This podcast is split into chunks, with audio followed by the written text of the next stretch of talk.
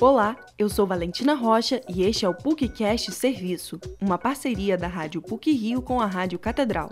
O programa de hoje vai falar sobre insônia, com a participação da médica e diretora da Associação Brasileira do Sono, doutora Andréia Bacelar, e o professor de psicologia da PUC Rio, Luiz Anunciação. A insônia é um distúrbio do sono que afeta cerca de 73 milhões de pessoas no Brasil.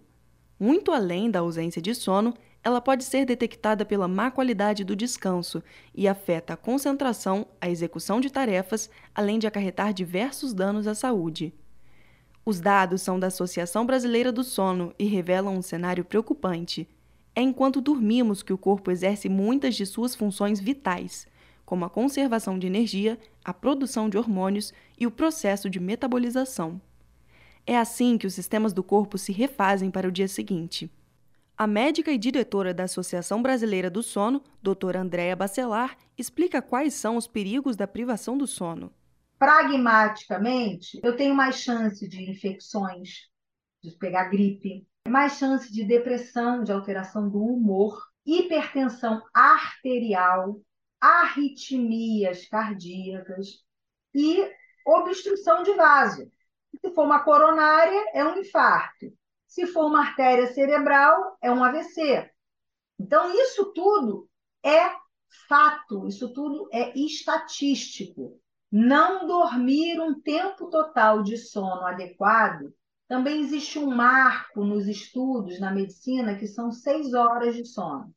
Quer dizer, objetivamente, dormir menos do que seis horas, cronicamente, todas essas alterações poderão acontecer em médio e longo prazo.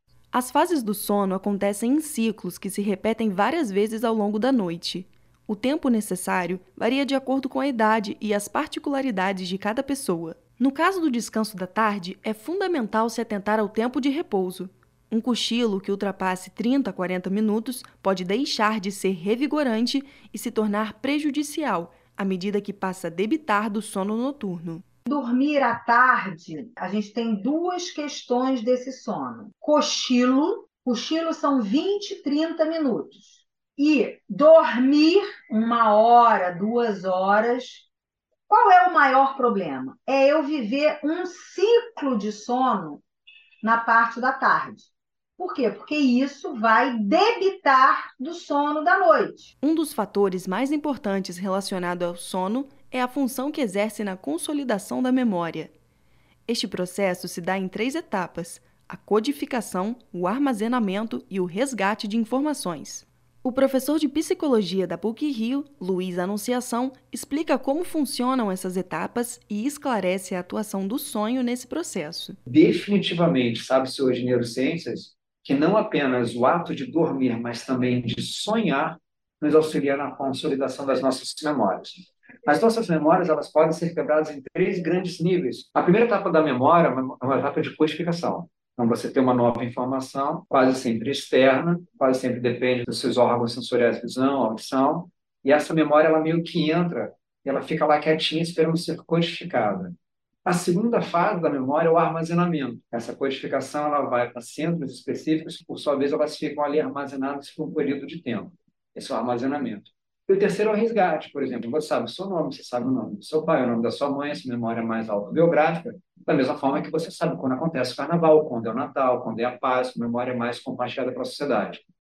Luiz também explica a relação da insônia com os transtornos mentais. Ele diz que o distúrbio do sono pode estar atrelado à causa ou à consequência de algumas condições. Pessoas que buscam tratamento psicológico muitas vezes fazem por uma condição relacionada à insônia e que ela pode ser tanto a causa de uma condição como sintoma. Por exemplo, você consegue encontrar uma pessoa que vai buscar um atendimento clínico porque ele tem insônia.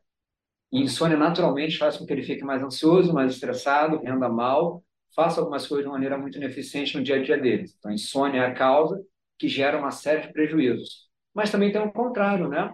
Então, você tem um dia intenso, super puxado, muito ansiogênico, você chega em casa e você não consegue dormir. Ou seja, agora a insônia virou sintoma de uma outra condição. Mas, por definição, se a pessoa tem uma alteração do sono, nesse ciclo sono-vigília, isso gera impacto psicológico. Não apenas em curto prazo, mas também em longo prazo. Agora que você já entendeu a importância de dormir bem, que tal ficar mais atento às noites de sono? Este programa teve produção e edição sonora de Valentina Rocha, com edição e supervisão do professor Célio Campos. Lembramos que a Rádio PUC faz parte do Comunicar, que é coordenado pela professora Cristina Bravo. Voltamos na próxima sexta-feira. Até lá!